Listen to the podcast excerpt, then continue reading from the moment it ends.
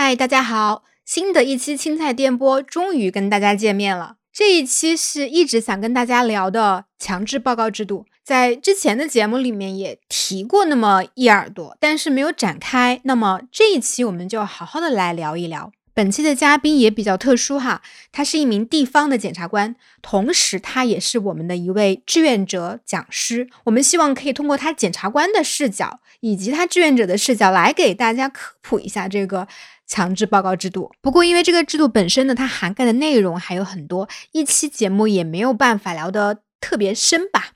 所以我们这一期只是从这个是什么，谁来报告，呃，向谁报告。什么样的情况下去报告这几个方面吧，展开来大致的做一些这个科普和解释。特别是啊，我们建议本身是家长的，或者是在医院、学校这种日常啊可能会接触到未成年人的工作的听友们来听一听这期节目。如果大家在听的过程中呢有任何的问题，也可以在评论区中留言，主播们和嘉宾都会尽量的进行解答。另外，本期我们提到的案件基本上都是公开的案件，我们也会在 show notes 里面放相关的链接，想要详细了解的也可以看一看我们的 show notes。好了，我就不多啰嗦了，大家开始听节目吧。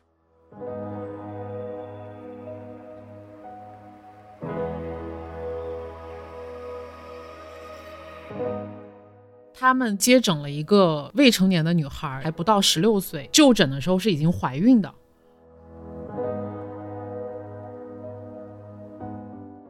性侵案件本来就是一个很隐很隐秘的案件，家长不去报案，然后在相关的医生发现了之后也不报案，这种案件呢就很难被发现。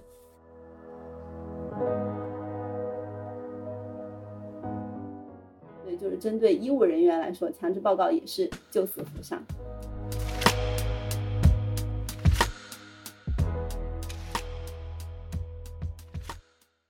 大家好，欢迎收听青菜电波，我是花酱啊，我是超超，我是灿灿子。我们今天的嘉宾呢是冬梅老师，他是我们的一位志愿者老师。因为我们这一期的主题呢是要聊强制报告，我记得我们好像在上上期的播客吧，还是上上上期播客也聊到说，呃，因为我们之前做过一个调查报告嘛，那个报告会显示说，确实有很多很多人他听过强制报告制度，或者对强制报告制度呢。有一点点的了解，但是具体它是什么，在它怎么样去保护未成年人这样的一个概念，其实很多人还是没有的。那所以我们今天呢，就想请到一个检察官来，从检察官的角度去给我们大概的介绍一下强制报告制度到底是什么。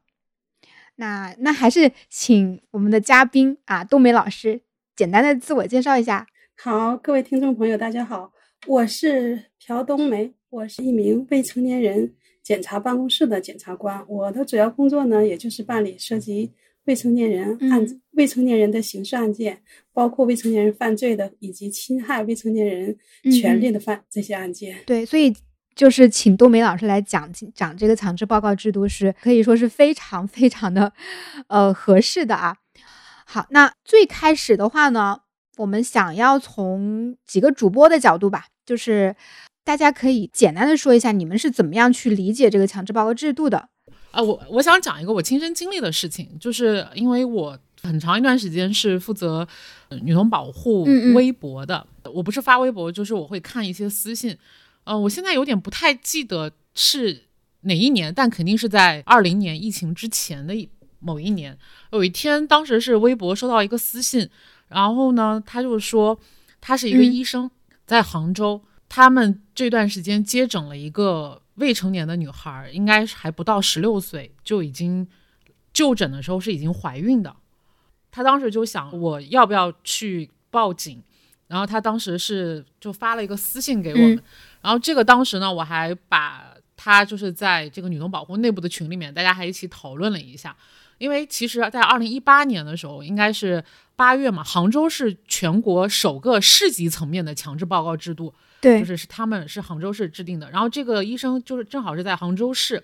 然后后来呢，我们就跟他建立了一个沟通，然后也建立了联系。他后来就告诉了我们一些更多的细节，就是说，其实这个女孩是被她继父性侵。这个女孩来医院的时候，其实已经快要生产了，是他妈妈带他来的。问了情况之后才知道，这个女孩其实是在浙江省另外一个城市。绍兴啊，还是在嘉兴哪个地方？他们是不希望在当地进行这个生产，因为觉得会被当地的人知道，所以就来了杭州。这家人可能也没有想到，就是杭州市是有这个强制报告制度的。所以当时我们就跟这个博主就一直在沟通，然后我们就说你你可以去报警。后续我们了解到了，就是他们报警了，然后这个。但是这个他当时来的时候已经月份肯定很大了，所以这个孩子是生下来的。然后这个继父当时也被抓走了。这个继父被抓走了之后呢，还有一个小的细节，就是说这个继父家的这边人当时还到医院来，就是可能吵过、闹过、闹过事儿。然后这个就是我印象比较早的，当时知道强制报告制度，因为其实我那个时候负责我微博这些私信的时候，我我对这个报告制度其实没有太多的。了解，后来是跟啊，包括雪梅啊，然后我们的内部的工作人员，大家一起在沟通的时候，他就说，哎，杭州是有这样的一个报告制度的，正好又在这个地方，所以我们就进行了这样的一个后续的一个帮助。这个是我自己亲身经历过的这种，所以我觉得他当时这个医生应该也是知道这个强制报告制度的，但是我觉得可能这个医生他当时的那种状况，可能就跟现在啊很多医院的医生。情况有点相似，就是他们可能知道这个报告制度，但是不知道要怎么去报告，跟谁报告，遇到什么样的情况去去报告，可能就是他们感觉强制报告制度这六个字还是一个比较大的一个概念，但是在具体执行操作层面，他可能就不太不太了解，那可能就需要我们今天东北老师来跟大家做做一些普及。对，超超说的对，其实有些人并不一定知道他有强制报告这个制度，但是他就是从一种。职业的敏感性，或者是从一种内心的公平正义，他那个感觉，他就会觉得这个事情应该向公安机关报告，或者是应该向相关部门反映。他可能并不一定是出于从这个强制报告制度这个从这个角度出发来做。因为我这边虽然之前也稍微对强制报告有一些了解，但我这次也是做了一些小小的功课，也查了一下。包括这个强制报告它是怎么样出台的一个历史，然后我查到一个案子，这个案子是可以说是强制报告出台的中间的一个一个开始的一个点吧，就是好像时间是在二零一七年的七月份，也是夏天呢一个凌晨，当天是在杭州萧山的一个急诊室，然后收治了一个小女孩，这当时这个小女孩她是昏迷不醒的，然后带她来的呢是一个。呃，中年的一个男的，就看上去有点像他父亲的一个这样的角色，但当时那个小女孩她的呃那个裤子上有好多血，然后那医生就问，那接诊的医生是个女医生，他就问这个咋回事儿，就是是是怎么回事，有点像有点像出车祸了，然后那个男的就开始说就是说摔的，但是他显得很好像是显显得挺支支吾吾的吧，然后后来那个医生就检查了，就发现是下体撕裂，然后马上意识到有问题。然后这个医生他就用他那个值班电话马上报了警，之后调查就是确实是一起性侵案件，而且是那个邻居，就是这个男的不是他的父亲，是他的邻居。因为这个女小女孩她父母是长期在外打工的，然后家里的奶奶呢也没有办法照顾她，她就去邻居家就是吃饭啊什么的，然后这个邻居给她下药，就性侵了她，然后这个时间是长达一年。呃，最后因为这个医生的一通电话才结束的这个长达一两年的一个性侵的一个过程，所以后来在办案的过程中，因为我查资料是说这个负责这个办案的这个检察官，他起草了这个当时杭州萧山的呃最开始的这个强制报告制度方案之后，也开始去落实这个案子是在二零一七年，然后我们的强制报告制度呃正式出台是二零二零年，对，二零二零年，就是有些人可能就是觉得强制报告。这个规定强制报告制度之前，我们国家是不是就没有就是任何一种法律法规对它进行嗯进行规定了？其实，呃，我想的就是把这个强制报告制度这个怎么产生的，我想就是说给大家简单的介绍一下。其实这个强制报告制度也不是凭空产生的，它也经历一个。呃，从无到有的一个过程，就是早在二零一三年的时候，我们最高人民检察院、最高人民法院还有公安部、司法部就联合下发了一个文件，叫做《关于惩治性侵害呃未成年人犯罪的意见》，里边第九项就规定了，就是对有未成年人负有监护、教育、训练、救助、看护、医疗等特殊职责的人员，发现未成年人遭受性侵害的。有权利也有义务向公安机关、人民检察院、法院报案，或者是或者是举报。这个呢，是我们国家第一项关于强制报告制度的具体规定。但是这个意见呢，是主要是我们司法机关在办理案件过程当中会用到这个规定，所以呢，全社会的知晓率呢并不是很高。嗯，二零一五年的时候呢，就是我们中华人民共和国颁布了《反家庭暴力法》，这个法律呢首次在法律层面规定了强制报告的相关内容。就是有那个第十四条就规定了，学校、幼儿园、医疗机构、居民委员会、村民委员会，嗯，社会工作服务机构、救助管理机构、福利机构及其工作人员在工作中发现未成年人遭受或者是疑似遭受家庭暴力的，应当及时向公安机关报案。公安机关呢，对报案人的信息予以保密。这个是二零一五年的，到了二零二零二零年呢，就是我们强制报告制度完善和发展的关键一年了。嗯，这年五月呢，最高检联合九部委发布了就是我们今天所说的关于建立侵害未成年人案件强制报告制度的意见，系统的确立了强制报告制度，明确规定了国家机关公职人员密切接触未成年人行业的组织及其工作人员，在工作中发现。嗯，未成年人遭受或者是疑似遭受不法侵害，以及面临不法侵害危险的，应当立即向公安机关报案或者是举报。嗯，二零二一年六月呢，新修订的《未成年人保护法》全面吸纳了强制报告制度，嗯，使得该制度上升为法律规定。这呢也意味着，就是对于我们一部分人来说，也就是上述规定的那部分人，嗯，如果发现有孩子被伤害，报告呢，就不再是一项道德选择，而是一项法定的义务，是必须承担的法律责任。嗯，这个呢是强制报告制度的。其实就是其实也很长一段时间了，并不是说二零二零年才开始的。嗯，对。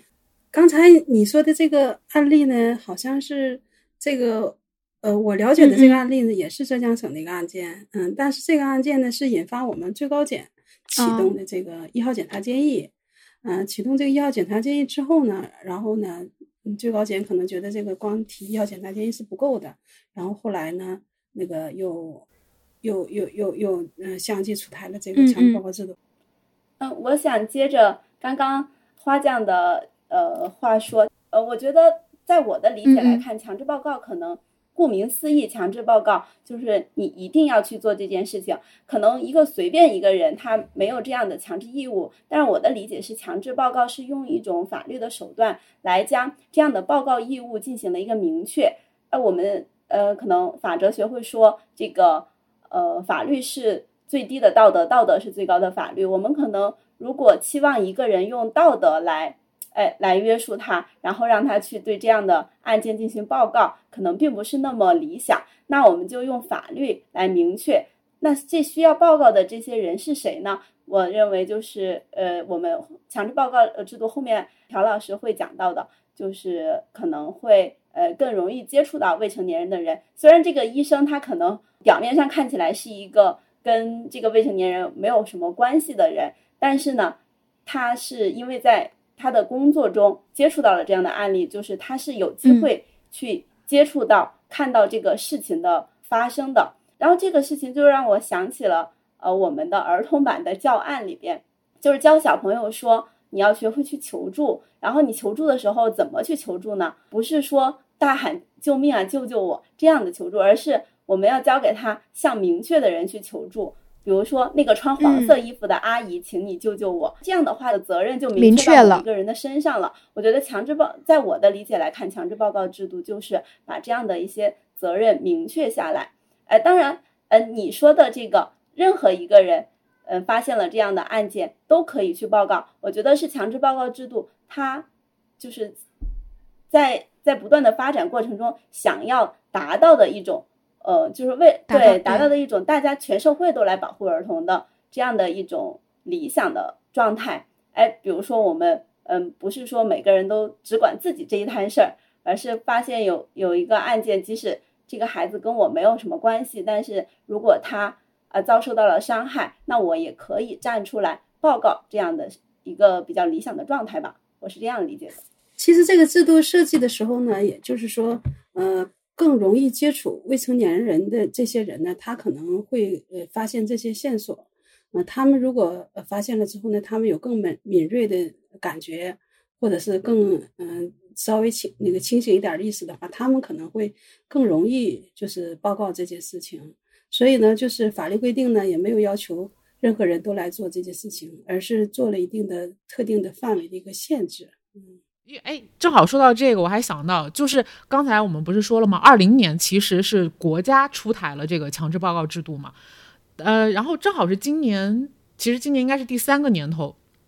我们女童保护有一个志愿者讲师在重庆，他也在医院工作，他突然有一天就是上午的时候给我发发私发微信，他就说，呃，超超，我想问一下，就是如果发现未成年人怀孕。这个对医生是不是有什么要求啊？他说，呃，我好像听过，但是我我也不太了解。我就问他，我说具体是个怎么样的情况？他就说，他那天是来来上班的时候，就听到同事在聊天，然后同事就说，今天早上有个人来挂号的时候，说挂身份证输入的时候是还不满十八岁，但是已经说是啊怀孕了。然后我是我这个朋友，就是报也是我们的志愿者讲师，他听他听到这个事情之后，他就过来问我，我说对啊，我说如果医院发现这种情况下情况下是有这个强制报告义务的，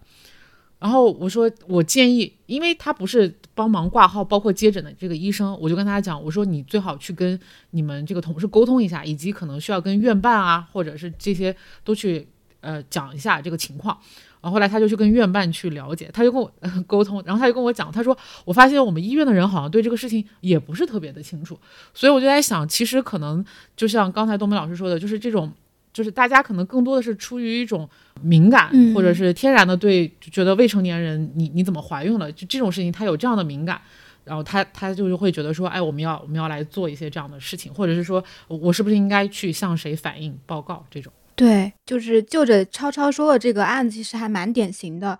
就是大家不太清楚，一个是强制报告是什么。我觉得像那个冬梅老师可以大概跟我们先讲一下，就是到底强制报告制度是什么，关系到哪些人？强制报告就是强制报告制度的全称叫做嗯侵害未成年人案件强制报告制度，它就是指呢我们国家的一些机关或者是法律授权的一些行使公权力的各类组织。以及法律规定的公职人员，也不是所有的人都要，嗯，这个有这个强制报告制度，有强制报告的义务。就是法律规定的一些公职人员，还有一些呢，就是密切接触我们未成年人行业的组织以及及以及从业人员，他们可能因为，嗯，接触未成年人的机会多嘛，他们呢发现未成年人遭受或者是疑似遭受不法侵害，或者是面临不法侵害危险的。他们呢，就是发现这些问题之后呢，他们应当立即向公安机关、检察机关或者是人民法院报案或者是举报。大概呢就是这样的一个一个意思。嗯，这些密切接触未成年人的行业和组织呢，一般呢就是指呃教育呀、看护啊、医疗啊、救助啊、监护啊等这些特殊职责。呃，或者是呢，虽然不负有这些特殊职责，但是呢。有密切接触未成年人条件的企事业单位、基层组织，一般呢，我们就说居民委员会呀、村民委员会呀，还有学校、幼儿园、教培机构，还有嗯，包括我们更更细致的一些规定呢，校车服务的提供者，还有呢，医院、妇幼保健院、急救中心以及诊所等等，还有呢，就是包括宾馆呐、旅店呐这些。有可能密切接触未成年人的这些行业和哦，嗯人员，对，那最常见的其实就是呃，最常见的应该是学校了，然后就还有就是医院、学校、医院，哦，还有就是民政部门啊，他们因为他们下面有儿童福利院呐，他们也嗯密切接触未成年人啊。我觉得我们可以再聊一聊，就是冬梅老师你在工作的实践中，你接触到的。强制报告的案件来说，一般报告主体谁比较多呢？一般就是医生、老师，完然后呢就是民政部门的工作人员，他们有一个专门一个负责卫保中心吧。嗯，我接触到的这些部门有报告。对，我觉得从我们看到的一些报道的案例上来说，也是这个医生可能还有就是学校的老师报告的比较多。然后我还注意到一个情况，就是我们最近好像嗯经常看到这样的报道，就比如说某一个未成年人在宾馆被性侵了，然后呢，可能相关部门会对宾馆进行一个行政处罚，同时呢，可能这个未成年人的家长也会对这个宾馆进行一个提起一个民事的诉讼。然后我今天就在录这期节目之前，我去翻了一下我自己的那个毕业论文，因为我毕业论文研究了一下关于娱乐场所的。醉酒型强奸案，我当时研究了三百九十一个案例，其中发现有其中有百分之四十四的强奸行为的发生地点都是在酒店、宾馆这样的场所，我就联想到了近期经常看到的未成年人在宾馆遭遇了性侵案件之后，宾馆经常没有履行到他们的这个强制报告的义务，就是他们需要进行到一入对入住的人进行一个询问，尤其是针对未成年人，东北老师可以给我们讲一讲。就宾馆在这方面应该要怎么做嘛？一般如果有未成年人来入住的话，其实，嗯，我们也经常去宾馆进行这个强制报告制度的宣传嘛。然后我们我们去的就是大部分发发现，大部分的正规宾馆呢，还是这项就是未成年人登记这个制度，就身份证身份登记这个制度还是执行的挺好的。但是，嗯，会有一些人，就是比如说是日租房啊，嗯，或者是那些钟点房啊，他们可能会。就是逃避这个身份登记进登让未成年人入住这样的情况也是有的，而且确实也是发生过这种性侵的这种这种行为。我这边看到有一个案例是，应该是在桂林那边，也是一个未成年人，应该是喝醉了被带到酒店去开房。这个裁判文书里边，呃，描述他说神情疲惫，脚步呃迟缓，表现明显异常，多次在距离宾馆。前台两米处的沙发处停留，嗯嗯，但是宾馆的工作人员发现日常情况后，异常情况后没有询问，呃，相关情况也也没有询问他与监护人的一个联系方式，然后也没有进行报案，啊，后来导致他被呃性侵了。后来呢，对这个宾馆的罚款是罚款一万元，以及责令停业整顿一个月。这种情况呢？也不可能完全避免，只能是说公安机关部门发现了之后呢，就对他们进行严厉处罚，啊，然后呢，还有就是像你刚才所说的，让他们进行一个民事赔偿，也确实有相关的一个案例。呃，就是现在的方法办法呢，就只能说是对他们进行教育吧，然后呢，教育的同时呢，进行那个严惩。让他们履行这个身份登记制度。他们这个身份证登一旦登记了之后呢，公安那边是有掌握的，什么样人在宾馆嗯入住过，公安那边是有那个联网登记的。对，嗯，所以呢，他们就是说，只要登记的话，公安就会发现。但他们为了逃避那个就不登记机关的发现嘛，然后他们就会不登记。嗯，不登记的话就发现不了。但是不登记这个行为一旦发现，一旦被查处的话，会很严厉的处罚的。那您刚刚说的这个。不法侵害的话，会有一些什么样子的呢？因为我们就是就女童保护来说，我们可能会更多的就会想到的是性侵案件。不法侵害，嗯，这些我们强制报告制度里头呢也规定了九种，嗯，也是规定的很详细。嗯，就是有一种呢，就是包括未成年人生殖器官、隐私部位遭受或者是疑似遭受非正常损伤的，还有就是不满十四岁女性。未成年人遭受或者是一次遭受性侵害、怀孕、流产的，还有就是十四周岁以上的女性未成年人遭受或疑似遭受性侵害所导致怀孕、流产。那刚刚超超他其实说的那个案子里面，他是满了十四岁，但是没满十八岁嘛？像这种的话，其实也在这个范围之内的，属于报告范围的。前两天其实我就遇到了这个情况，我们这边有一个医院的一个医生，他就是有一个十六周岁的未成年人去医院做流产。然后这个妇妇产科的医生呢，然后他就发现这个事儿了，他就有职业的敏锐性，他就向公安机关报案了。然后呢，公安机关就介入了。公安机关遇到这样的案子呢，他们会第一时间通知我们检察院，因为我们检察院有未成年人那个检察办公室嘛。呃，这这个这个情况下，比如说我我我是这个医生，我去报告了这个问题，然后他呃可能啊，比如说我以为他没满十岁或者是未成年，但是实际上他成年了，或者说已就是比如说是刚满十八岁，这种就是我属于我误报了，那这种情况下，其实大家也会觉得，我如果误报了，会不会去影响到别人什么样的？这个我们制度上也有规定，就是说我们是疑似遭受，或者都有些有些表述就是可能嘛，报告人不一定掌握的那么准确，就是说可能的话，可能是出现未成年人遭受侵害的这个情况呢，我们也是要报告的。报告错了，你也不用承担责任。嗯，如果报告错了，有人要让你承担责任呢，法律上也会保护你。就是说，就鼓励大家进行这个报告吧，就是法律上也给你的一个一定的后盾。你报告错了也不用你担责，就是就是鼓励你，嗯，发现问题呢就。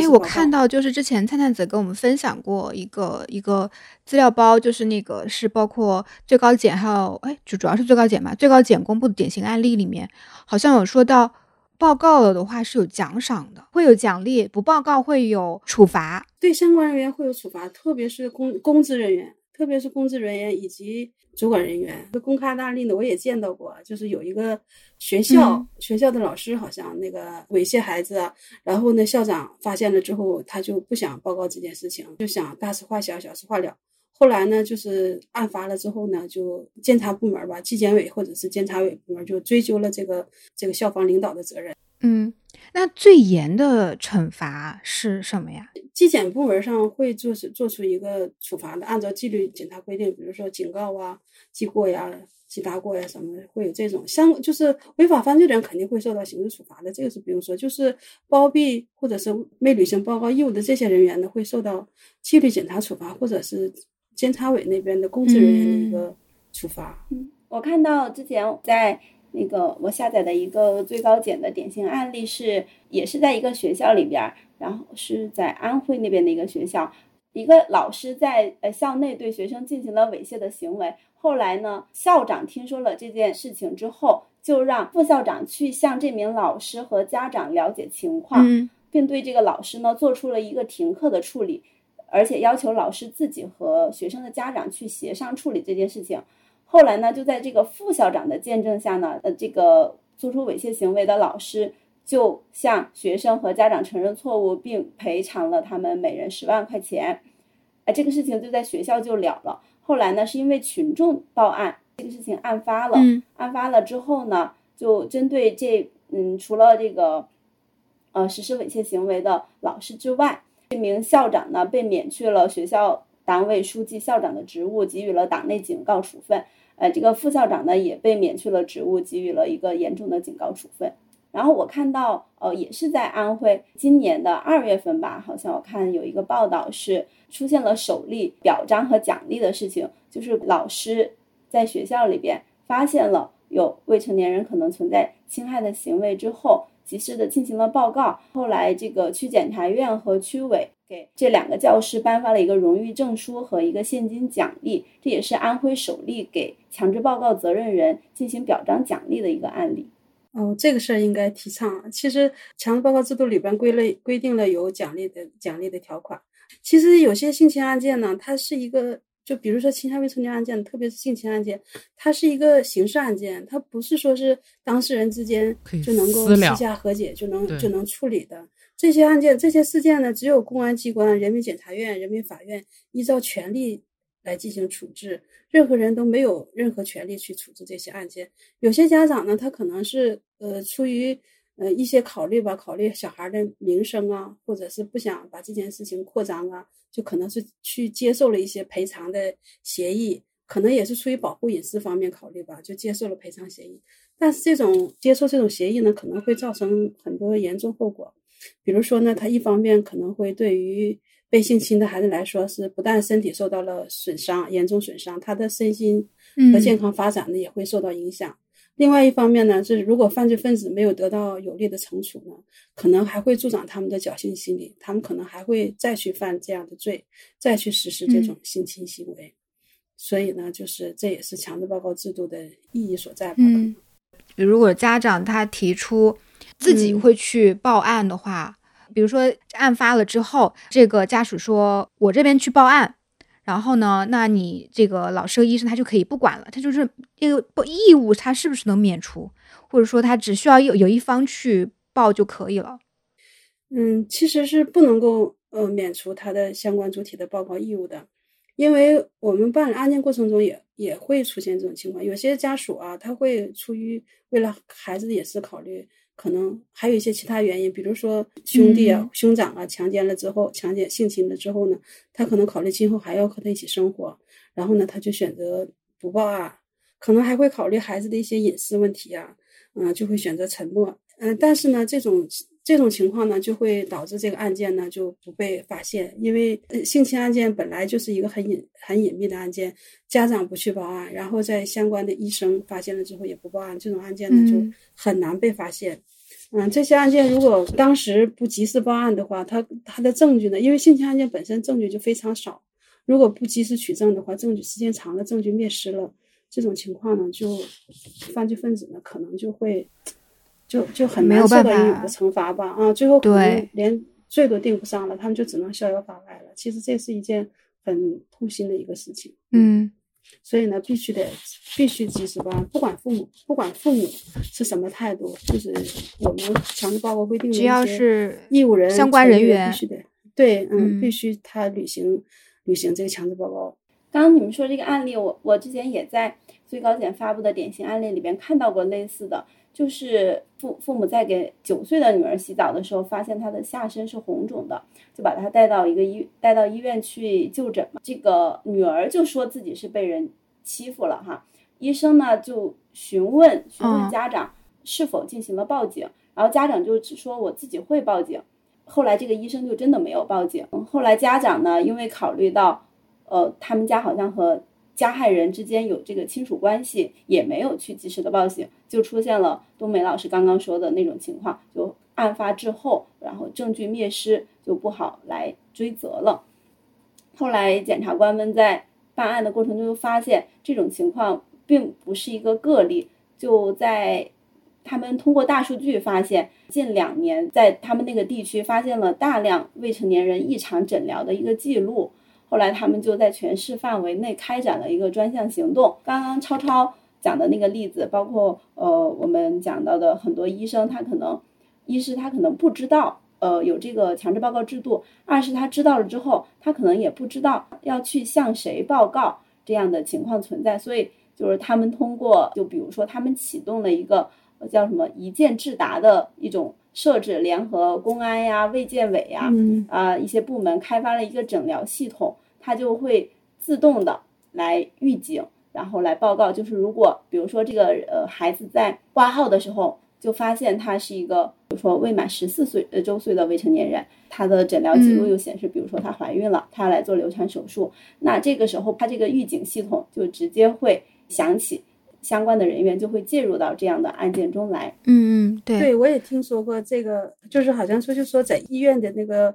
挂号系统里边，他会安装一个软件或者是程序。嗯，一旦发现这未成年人流产呐，或者是怀孕的信息了之后，它就自动引发了这个预警。我刚刚讲的那个案例应该是浙江湖州那边的。然后我们之前就是大家好像也在讨论，江苏的淮安那边也是，淮安的检察院联合卫健委在。医疗机构的电子病历系统里边增设了这个强制报告，叫红橙黄三色预警功能，也是呃类似于刚刚我说的那种情况。如果是未满十四周岁的女孩登记入院有妊娠怀孕的情况，就会自动跳出一个红色预警，提醒接诊的医生通过电子病历系统报告，同时通过强制报告平台直接的来向公安机关或者检察机关来进行报告，避免出现医生不知道向谁报告啊。不知道如何报告啊，甚至还有人不敢报告的情况。它这个制度呢，需要不同的部门，比方说检察院需要跟这个卫健委，或者是包括医院，然后同时它还涉及到一些医疗系统的这样的一些呃打通。像今天看，像福建福建永安市，他们也是开始就是检察院和医疗系统要携手来推进。这个强制报告的制度落落实，然后他们要求医院啊，尤其是这个急诊、妇产、儿科等重点科室的医护人员，要建立这个指定联络员，跟卫健局也要有联络人，就是他要打通一个机制，就所有东西我们要让它尽量能够落地，啊，是是这样的一种方式。对我们这边就是联系会议制度，像我们就是告诉卫健系统，如果呃有这种侵害未成年人案件的这种事件呢，一共一定要就是按履行这些制度，然后跟我们检察机关联系，然后我们检察机关第一时间介入，或者是通知公安机关介入，然后发现这种案件的线索。在二零二零年的时候。就就也不是给给企业打广告啊，但是这个二零二零年的时候，杭州市的检察院是跟这个支付宝 APP 上面，对对对，他们就做了一个小程序，就是检查监督那个线索举报，他们就在那个小程序里面就设置了强制报告啊，什么校园安全啊，还有什么一些专栏，然后还还有一个就增设了什么未成年人进入不适宜场所的专项。刚刚超超讲的这个福建，呃，就是福建也开始。呃，推行这个让我想起来，我去也是这个月看到最高检发的一个法制微动画，就是跟好像福州那边的检察院合作出的。呃，那个标题叫做“强制报告也是救死扶伤”，它就是跟医生相关的。这个呃案子就是在二二年的时候，福州市的台江区公安局，呃破获了一起组织卖淫的案件。然后，其中有七名被害的未成年少女被犯罪团伙控制，强强制他们呃强迫他们从事卖淫工作。在办案过程中，他们检察院就发现，其中有有的女孩子因为身体受到伤害，去过医院检查，但是呢，负责检查的医生想着多一事不如少一事啊，呃就没有进行一个报告。后来他们就检察院就对这个。呃，向相关的行政监察部门发出了一个公益诉呃诉讼诉前检查建议书，督促他们履职，并且对涉案的八名医师给予了一个警告的处分。所以他那个标题就叫做呃强制报告也是也是救死扶伤，所以就是针对医务人员来说，强制报告也是救死扶伤。嗯，对，好像刚刚说到了那个，就是不法行为的那个，好像被我中间被我打断了，就是好像还没有讲完。除了性侵案件之外，还有哪一些属于不法行为的、不法侵害的类型？对，刚才说到了十四岁以上的女性，未女未成年人遭受或者是疑似遭受性侵害所致怀孕流产的，还有就是第四个呢，就是未成年人身体存在多处损伤、严重营养不良、意识不清。存在或者是疑似存在家庭暴力、欺凌、虐待、殴打，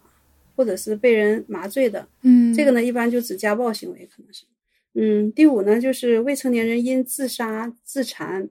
工伤、中毒、被人麻醉、殴打等非正常原因导致伤残死亡的，这个呢也可能是在家庭中或者是在学校啊，或者是在某种场合中。可能有这样现象哦，类似于校园暴力这种应该也算。对对，校园暴力。嗯嗯，还有一种呢，就是未成年人被遗弃或者是长期无人照料状，处于长期无人照料状态的这种呢，可能是涉及到遗弃行为或者是虐待行为。嗯，第七呢，就是发现未成年人来源不明、失踪或者是被拐卖、收买的这种，可能是拐卖儿童、收买儿童的，可能是是指这种行为。还有第八呢，就是发现未成年人被组织乞讨的。第九呢，就是其他的危险行为了。啊，哎，那我其实我我记得就是以前北京现在很少看到，可能在地方，像我老家那个湖南那边，我记得以前有很多就是那种很多小朋友成群结队的在那边乞讨的，然后都说是背后是有组织的那一种。这种情况下，其实是不是也是需要去报告？就是我怀疑他被，就是类似于被拐卖了，被迫乞讨的这种情况下，那我其实就有义务去报告有关机关。对，所以说这个也是规定了这一项必须报告的一项条件之一。其实我们嗯国家的法律刑法修正案，我印象中增加了一个，就是组织未成年人违反治安管理嗯行为的一个罪名。就是像这种组织未成年人乞讨这种行为呢，原来是呃刑法是没有规定入罪的。后来呢，发现了这个这样现象比较大量的出现了之后呢，就新增了这样一个罪名，就是组织未成年人违反治安管理行为的一个一个活治安管理活动罪。刚开始呢是指这种情况，后来呢，组织未成年人在 KTV 场所呃有偿陪侍啊什么的呢，对这些组织者呢也按这个罪名进行处罚。我们这个地区吧，近年来呢就办了一些。就是组织未成年人，嗯，有偿陪侍的这样的案件就比较多。他们呢又跟组织卖淫、组织嫖娼不一样，因为像他们这种呢，就是发现的呢，就是在呃 KTV 里边就是嗯进行有偿陪侍，也没有进行一些卖淫呐或者酒唱歌强奸的这样行为，所以就是不能按照组织卖淫，嗯，就就陪玩的那种，就陪唱歌，对，然后给钱。其实他们背后呢肯定会带出去有一些性的行那个啥行为的，但是因为发现不了嘛，就公安机关查处的时候呢，可能就只能查查到这个程度，然后呢就没有。嗯，不能用其他罪名规制的话，就只能用这种组织未成年人违反治安管理活动罪这个这个罪名来进行兜底的一个行为吧，兜底一个罪名。嗯，那像那种，比如说我发现可能有疑似拐卖，就是或者刚刚说的那个乞讨的这种情况下，是谁对这些不法的侵害他有责任去强制报告呢？就是我是一个普通的。学校老师，然后我就走在外面，然后我看到类似的情况，我就有义务去报告，还是说必须是跟这些未成年人有一些关联？这个强制报告制度呢，嗯，它的那个要求呢是有一定关系的人员，他有强制报告的义务，其他人呢可能就没有这种义务的约束，可能就是一种道德的约束。那如那他就可能要分情况了，比如说是某一个地区。在这个地区，他发现了未成年人呃的这种类似于拐卖或者是乞讨、组织乞讨的情况，那有可能是当地的一些，比如说居委会，或者是说那种基层的什么群众组织，对，嗯，民民政部门呃基层组织或者是妇联呐什么，他们要是发现了之后，他们应有强制明白明白，是的，嗯，那还有一种一些极端的一些情况，比如说我们。有的时候在网上面浏览网页的时候，突然发现了这样子的疑似的性侵案件和疑似虐童案件，我是作为一个普通的网民，我有义务吗？嗯，这个制度规定的呢是有一定嗯关联的人才就是有这个强制报告的义务，他不能要求或者是约束我们每一个公民都履行这个义务。嗯，他主要是约束这个公职人员或者相关行业组织的人员的。嗯，但是我们如果发现了之后呢，嗯，当然了，也应当报，也有也有报告的义务。虽然它不是那种法定的义务，但是我们发现这种嗯事情之后呢，也应该报告。嗯，报告了之后呢，我们就可以到当地的派出所报告，或者是我们不知道这个案子归哪个管辖的时候，我们就到当地派派出所或者是当地的公安机关来报告。嗯，我们其实，在日常的工作当中，经常会收到一些网友的私信。他可能就说：“哎，我在网上发现谁谁谁他在虐待儿童，或者说网上有一个什么照片、视频之类的，可能涉及到对儿童的性侵啊，还有者是一些虐待，或者是一些呃利用他们来做一些色情的传播这样的情况。网友把这些东西发给我们的时候，他他们可能就是希望，哎，你女童保护，你们是不是可以做一点什么事儿？”但是对于我们这样的一个民间公益组织来说，我们也会有面临着自己的困难。比方说，我们很难确定你这个东西的途径是哪里，那我们不知道这个呃具体的来源，也不知道这个里面当事人到底是谁，所以有的时候我们也不知道该如何去。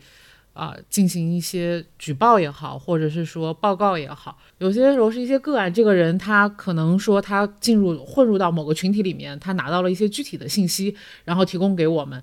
在这种信息比较具体的情况下，我们可能可以做到一些举报的工作，但是大部分就是可能网友看到了一些，呃，这种网络色情、网络呃。虐待啊，或者是这样的一些视频，他们出于自己非常朴素的这种价值观和这个道德感，他就发给了我们，但我们其实也不知道该怎么办。但你看到那个视频，你又很心痛，是一种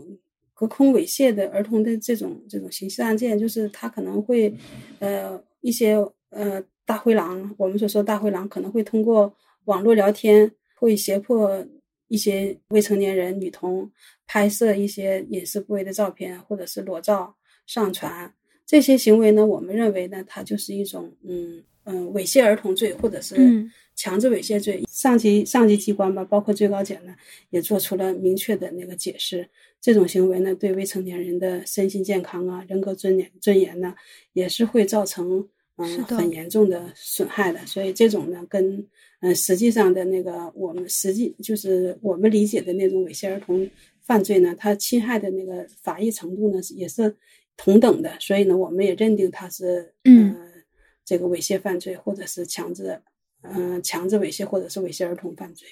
而且呢，我们二零一八年以来呢，追溯了这种犯罪呢也是非常多的，可能据统计是追追溯此类犯罪达到三千多人吧。而且近年来呢，有高发、多发和频发的这种趋势。嗯，未成年人呢，他认为因为心智不发达吧，他非常容易成为不法分子的这个网络的猎物。隔空猥亵呢，他会更加隐蔽，他也是查处起来呢会很难很难被发现。所以呢，就是更需要我们这个全社会的参与吧，特别是。家长密切接触未成年人行业的组织和个人，嗯，同时呢，我们也要加强这个对儿童的防性侵教育。今年六月份不是又出台了一个关于呃办理侵害未成年案件的一个意见嘛？就是也是最高人民检察院、最高人民法院、公安部、司法部嗯出台的一个意见。这个意见规定里边呢，就意见里边就规定了。就是如果发现这个侵害未成年人案件、性侵案件，嗯，线索之后，就向当地的公安机关报告。公安机关如果确定不了这个案子的管辖呢，就是先侦查，侦查完了之后呢，确定这个案件归哪个地方管辖了之后呢，再移送给相关的部门。所以说，就是发现了之后呢，马上要侦查。嗯，哎，那如果要就直接报给检察院联系方式是什么？检察院我们有一个幺二三零九。这是一个我们啊，就叫二三零九，嗯，举报的一个对外的一个检察服务中心的一个举报电话。这个电话应该是二十小时都可以接通的。啊有的地方是不是还开发了那个强制报告 APP？比如说，我记得重庆好像就有，对，是吧？呃，我我还想聊一个，我还想聊一个内容，就是是我也是在看最高检发布的典型案例里边看到一个案例，我觉得那个案例应该说是令我觉得还挺感动的。呃，这个案例的情况是一个老师发现学校有一个女生在学校里抽烟，然后呢，啊，其实我们经常讲的强制报告制度，就是你知道的，他可能被性侵的线索，就是比如说学生来告诉你，老师我被性侵了，就呃这种老师他知道了，他去报告。但是这个案件的发生是老师只是发现这个女生在抽烟，然后他就非常细致的去找这个女生谈心，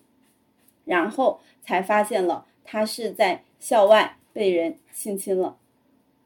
而且还知道了，在这个同时，就是除了他被性侵之外，还有学校另外一位一名女生也被性侵了。两个女生都是在被校外人员明知他们是不满十四周岁的幼女，还假借谈恋爱，哎来为由来跟他们发生性行为的这样一个情况。然后后来老师呃通过跟他谈话。了解到了这个情况，也就主动的进行了一个报告，呃，后来就对他，呃，这个案件进行了侦查以及审查起诉。我我就是觉得，呃，这个案件，他让我看到的不仅仅是老师在被动的知道，哎，这个学生他他有明确的迹象表明他遭遇了性侵害而去报告，而是老师可能发现了一点点线索，他就会去主动的。找学生谈心啊，关心啊，这样的情况，就包括我，其实就让我想到了我们的那个家长版的教案，它不是里边就有讲到嘛？提示家长，就孩子哪些异常的情况是需要我们去警惕的，比如说他可能身体出现一些非生理性的一些不舒服的状态呀，突然出现一些恐惧感呀，或者性情大变呀，等等，这样一些一些小的线索，就是在提示你。呃，这个呃，这个案件就是让我想起了我们的家长版教案的这个这一部分内容。嗯，对，家长版里面也有相关的关于法律部分的一些一些内容，也也讲到了强制报告这块儿。但它其实讲到的不仅仅是强制报告，也其实很系统的讲了我们怎么样去呃从各个角度去保护未成年人，以及能看到就是呃很多人在努力的去构建一个这种呃保护未成年的这样的一个网络。就是所以说，我们不管是强制报告也好，或者是说，呃，这些未成年人的这种相关的这种法律法规也好，它其实就是我们经常说的嘛，就是要构建一个保护网，就是未成年人的一个保护网。就可能之前我们是没有这样的一个网的，然后呢，那现在有很多的部门它加入进来，然后包括大家呢也有了这方面的意识。当然，这个过程中依然还会有一些漏洞啊，就是它的这个网还不够密，但是呢。呃，现在就有更多的人，他有慢慢的有更多的意识了，然后有更多的社会组织呀加入进来，然后更多的落到实处的一些法律法规，是不是？然后，呃，包括一些呃大数据的这种方式，那它这个网它就是会越来越密的，然后也会让呃坏人更更加的没有办法钻空子。这一期的播客简单的目的也就是这个，就是建立，就是听到播客的这个人，他可能能够建立一个小小的意识在脑子里面，他有这样的一个点，有这样的一个线，